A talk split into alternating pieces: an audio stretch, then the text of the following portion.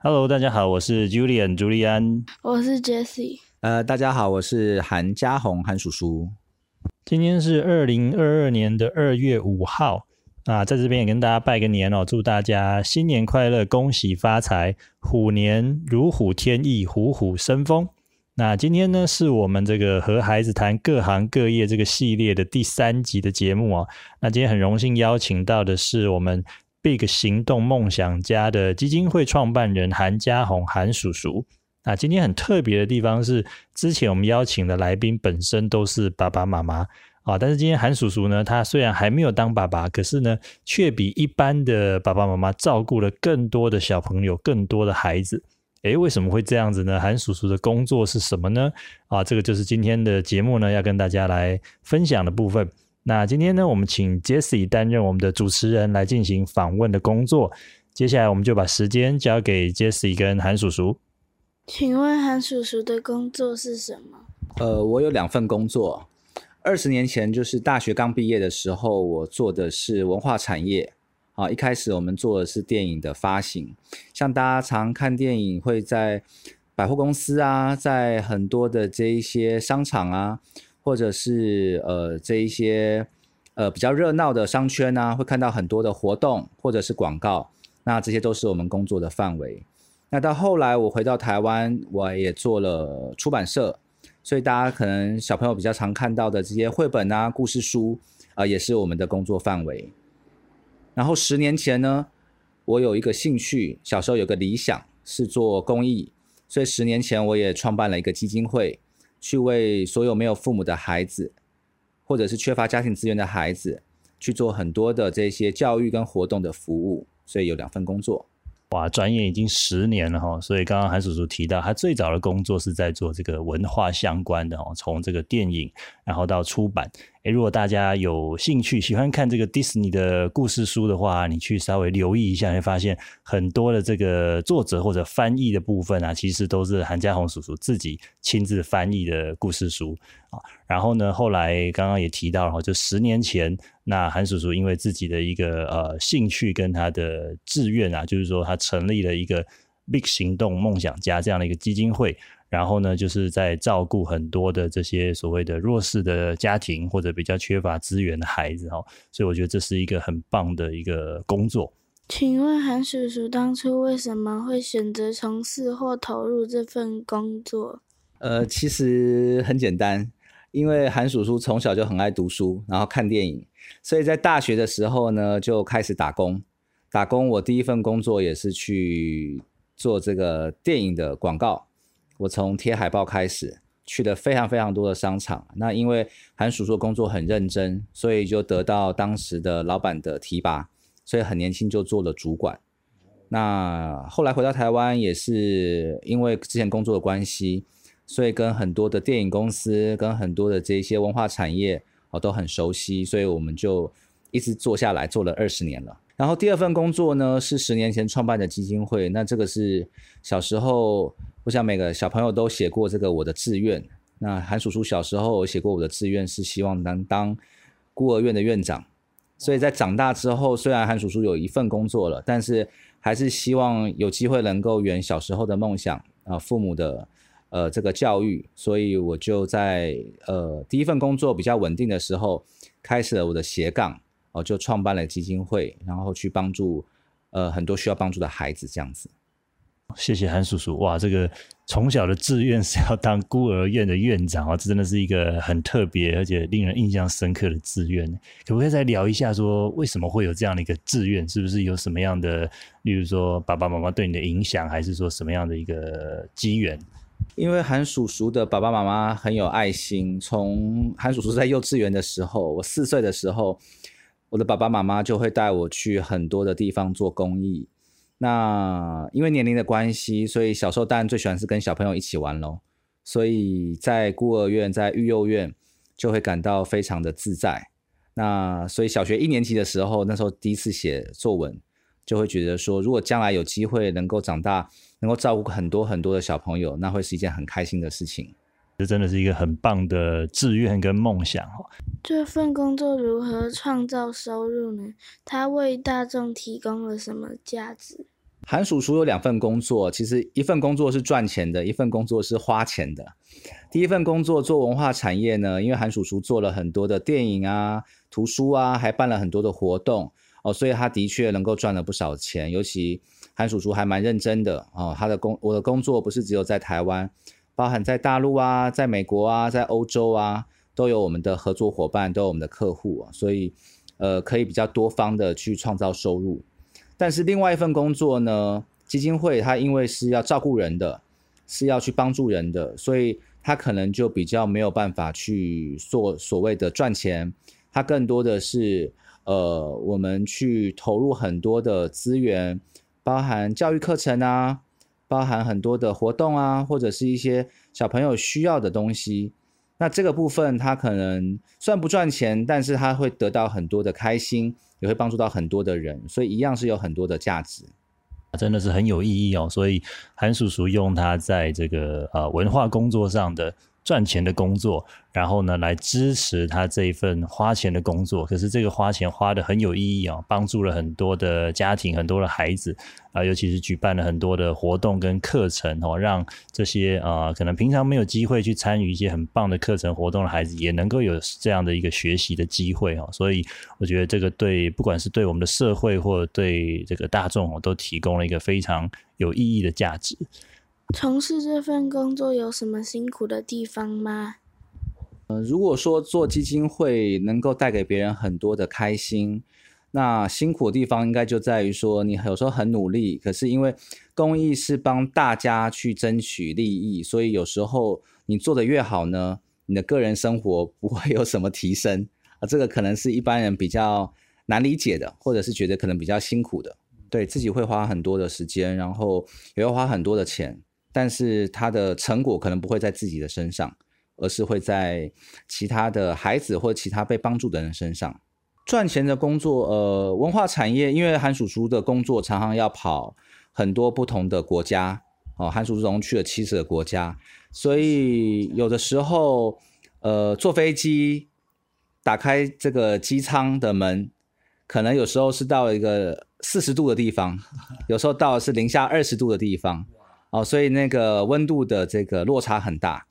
或者是说有时候你是晚上飞到了呃外国的时候就变成白天，所以其实你就不太会有睡觉的时间，因为你忙完了一天，然后坐飞机到了另外一个国家又要忙开始工作了，所以可能温差跟时差会是一个比较对于一般人不熟悉的话比较挑战的地方。我认识韩叔叔就像一个空中飞人一样哦，这个一整年大概有很多的时间，其实他是不在台湾的，就在全世界各地飞来飞去。刚才说要经历过了七十个国家，对吗？哦，所以这是非常难得的经验。那我觉得也是呃很不容易、很辛苦的地方。从事这份工作有什么乐趣或成就感吗？基金会的工作，我觉得最开心的就是看到你的努力可以让别人很开心。然后你的努力可以让别人的生活不一样，那能够实际上的帮助别人，这个是我觉得很开心的部分。那在呃文化工作上面，我觉得因为韩叔叔以前就很爱看电影，很爱念书，所以很多时候可以第一手，在别人还没看到这个内容之前呢，韩叔就第一个看到了。然后也因为常常出差，所以有时候也会看看不同的国家、不同的城市。那这一些都是呃平常很多工作没有办法做到的。有没有什么难忘的挑战或有趣的故事可以跟大家分享？呃，文化产业上面，我觉得最挑战的部分，因为韩叔叔常要出差，最高峰的时候一年坐了两百次飞机，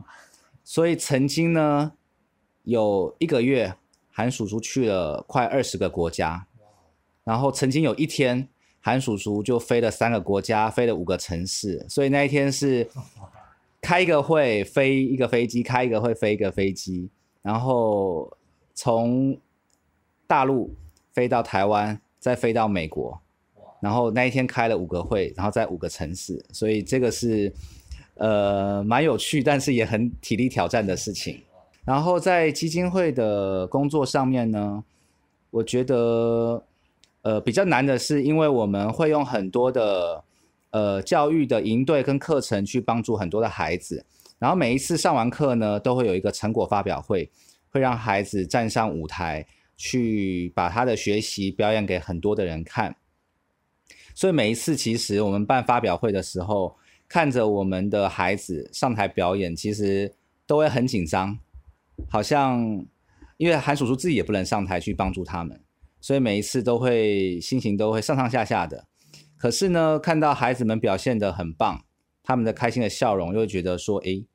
这样的这个活动很值得，因为。朱利安老师自己也参加过几次哈，这个基金会举办的这个发表会哦。其实这个发表会的规模是非常高水准的哈，它是一个达人秀这样的一个模式。然后呢，从全台湾各地呢邀请了很多很棒的孩子，他们准备非常精彩的表演，而且这些表演我觉得其实甚至于都有达到这个国际级的一个水平哦。所以在这个比赛的过程中，其实也是蛮激烈的。然后。呃，看到这些孩子的表演跟成长哦，诶，看到他们从小时候小学，那可能慢慢的越来越进步，到了中学，甚至到了大学哦，然后变成啊，我们曾经有看过像这个是舞蹈的世界冠军，对吗？哇，那个那个时候的感觉真的是，呃，我相信我可以理解哦。虽然韩叔叔自己还没有当爸爸，可是我相信这些孩子就像他真的孩子一样哦，看着他们的成长，真的是非常令人感动的。如果小朋友未来想从事这份工作，您觉得必须具备哪些技术或能力？我们不管是做电影的活动，或者是说做很多的运动的比赛，呃，我觉得很重要的是，因为我每天都会接触到很多的人，要开很多的会，所以我们的沟通能力，啊，就是愿意去听人家的想法，然后能够把自己的想法表达的很清楚的沟通能力，这个很重要。然后再来是呢，因为呃，很多时候我们在做一件事情，可能不是今天做，明天就有成果。像拍电影，我们现在电影电影院上看到的电影，都是三年前就开始很努力去拍的，所以常常呢，就是你要努力个几年才会看到一件事情的成果。那这个耐心也很重要，所以我个人觉得，就是沟通能力和耐心会是在文化产业这工作上面很重要的一个部分。那如果是在公益的话，其实也是一样。我们常常要接触到各式各样的人，有需要帮助的孩子，有呃也在帮助孩子的这一些院所或者是志工，那也有很多关心的社会大众。每一个人呢看事情的角度都不一样，所以你也要很有耐心的去一一的去解释，一一的去沟通，让大家能够理解你的想法和做法，这样才能够很顺利的去推动你的服务。如果小朋友未来想从事这份工作，您觉得必须具备哪些观念或态度？呃，我觉得不管是做工作还是做基金会的服务，我觉得第一个很重要的是你要能够去，呃，去赢得你合作伙伴的信任。所以我觉得最重要的第一个观念跟态度是你要正直跟善良，因为只有正直的人，只有善良的人，能够从别人的角度去帮人家去想的人，才能够得到人家的认同。然后第二个，我觉得，呃，因为工作其实有不同程度，但是基本上都是辛苦的哦，所以我觉得乐观跟积极的态度也很重要。因为只有你能够很正面的去看待每一次的挑战，啊，你才有办法去，呃，去努力的撑过那一个可能比较辛苦的时间点。那我觉得第三个就当然，其实所有工作刚讲到都很有挑战，所以勤劳是一定要的，没有不劳而获的事情。所以你要一直很努力的啊，去往优秀的这一个目标前进。那勤奋是必须的，这是很重要。第一个是要正直，要诚实啊，然后要有乐观，因为工作难免有辛苦，遇到挫折的时候，要保持乐观的态度，继续努力。那最后就是还是要勤劳，对，勤能补拙这句话很重要。还有什么其他想要补充分享的建议吗？呃，我觉得像韩叔叔，呃，成长的经验，其实每个阶段呢，可能都会有不同的梦想或者是机会，但是我觉得，呃，每件事情要勇于去尝试，不要去害怕失败，呃，没有白走的路，只要你有努力过。一定会有一些收获，所以以后呢，可能不管是你们在读书的时候，还是工作的时候，有机会呢，就要去尝试看看，不要随便的放弃，不然这样会很可惜。这份工作属于 ESBI 哪一种类型？呃，韩叔叔现在这两份工作，就是在文化产业呢，还有在这个公益的基金会上面，目前都是属于 B 的角色哦，就是属于比较是公司啊或基金会的董事长负责人这样子。但他其实是有个阶段的，就韩叔叔一开始在美国进入到职场的时候呢，做电影也是先从呃员工做起，然后到后来成为主管，一直到后来回来台湾呢，才成为公司的老板。那其实，在呃基金会也是一样。韩叔叔其实在成立基金会做董事长之前呢，也做了很多很多年的呃志工服务，其实也都是以这个 self employee 的部分，哦，就是就自己好像自己帮自己去规划，自己帮自己去执行想要做的事情，啊，从这个志工的角色呢，先开始参与，到后来有。呃，一二十年的经验之后呢，才成立了自己的基金会，去更有系统的帮助了所有需要帮助的人。所以，其实想要当老板哦，不是那么容易的。不管是在做商业的呃公司的创业，或者是在这种公益事业上面，其实都要先有一段的时间累积经验，累积这些人脉资源，然后慢慢找到了自己的方向之后呢，哎，再来做这个创业或企业的这样的一个拓展哦，可能会比较水到渠成。这一题我来问问 Jesse 好了。那你长大以后，你听完今天韩叔叔的分享，你会想要从事这类的工作吗？例如说跟文化、电影相关，还是像这样子公益性的基金会的活动？不确定。我插个题，你之前是不是有提过说，哎，你很想要当这个电影的？编剧啊，或导演啊，那韩叔叔有没有这方面的经验或建议，可以给我们一些想法？好，我在做基金会的时候呢，其实我们有做电影的营队课程，让很多的孩子一起参与哦。其实，如果要成为一个电影的编剧或导演，我觉得第一个是你要做大量的阅读，因为阅读呢，看很多的书，它会让你有很多的灵感，而且会让你跳脱你本来生活的层面，因为大家知道。电影其实是呃千奇百怪的，有很多不同种类的电影，所以你必须要很有想象力啊，才能够把它的这一个不管是剧本的内容啊，还是说把这一个好的剧本哦，透过专业的导演把这个电影拍得很好。所以我觉得这个大量的阅读会是成为一个电影的优秀导演或者是编剧他呃第一堂课。非常谢谢韩叔叔的分享哈。那我们也知道，最近呢，在这个宜兰有一个红砖屋哈，是我们这个 Big 行动梦想家在呃推展的一个计划。那是不是也可以请韩叔叔来帮我们做一个介绍呢？好，韩叔叔在过去二十年呢，有一个理念，就是我们在海外呢做生意，赚很多的钱，然后再把很多的钱汇回台湾，在台湾做公益。所以韩叔叔的这两份工作其实是分开来的，一个是在国外，一个是在台湾。那下一个十年呢？呃，一方面是因为韩叔叔之前其实带的小朋友，因为十年的时间其实已经都长大成青年了哦，他们也需要很多的工作机会。那另外一方面呢，是韩叔叔也希望能够有更多的时间在台湾，能够陪着很多的呃朋友跟这些长大的孩子。所以，我们接下来呢，接下来这个十年呢，会做很多的我们叫社会事业，就是它是以公益为这个出发点，但是呢，它有一些事业经营的概念哦，可以能够自我的造血哦，就是有一个循环哦，不用完全去依赖捐助或者是说呃别人的支持，能够自己赚到呃做公益的钱哦。所以这个第一个点呢，我们是在宜兰火车站正对面的红砖屋。那韩叔叔就用了很多的年轻人，然后也透过他们的这一些文化的创意呀，然后这些餐饮的服务啊，可以去帮助到很多呃更多的小朋友哦，在宜兰当地的小朋友，同时间呢，也让这一些呃外地的游客或者是宜兰的朋友，能够感受到这个年轻人的活力跟专业。好，谢谢韩叔叔哦，哇，这个。刚好也是我们在这个我们的理财课里面有一个单元，就是介绍这个社会企业哦，所以刚好我觉得哎很巧，这个红砖屋刚好可以，也许说不定当成我们一个案例哈，来跟大家来介绍分享他们怎么经营一个呃社会企业这样的一个实际上的故事来做分享。好，所以大家如果有机会的话呢，也非常欢迎呢，可以到这个我们的宜兰的 Big 十八红砖屋啊来看一看。诶，为什么取名叫 Big 十八？还有没有什么特殊的 故事吗？呃，十八是我们认为一个很好的、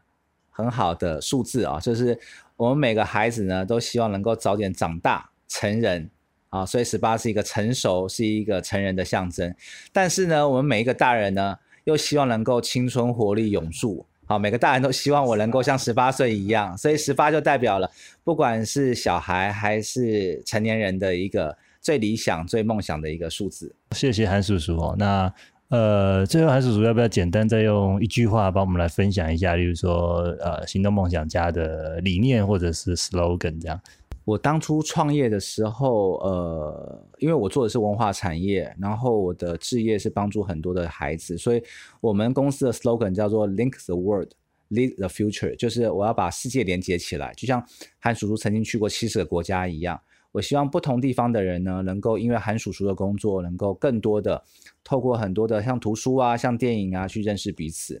然后呢，韩叔就可以把赚来的钱去帮助到很多呃孩子。所以，lead the future 去帮助呃每个孩子有更好的未来、更好的发展。啊，link the world, lead the future，哇，很棒的一个想法哈。好，我们今天再次谢谢韩叔叔。节目的尾声，我们请伊燕为我们带来冷笑话时间。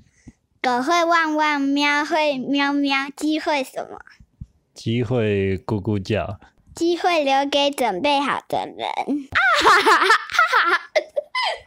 那今天的节目到这边告一个段落喽，别忘了帮我们按赞、订阅跟开启小铃铛。呜呼！谢谢大家，拜拜，拜拜拜，拜拜。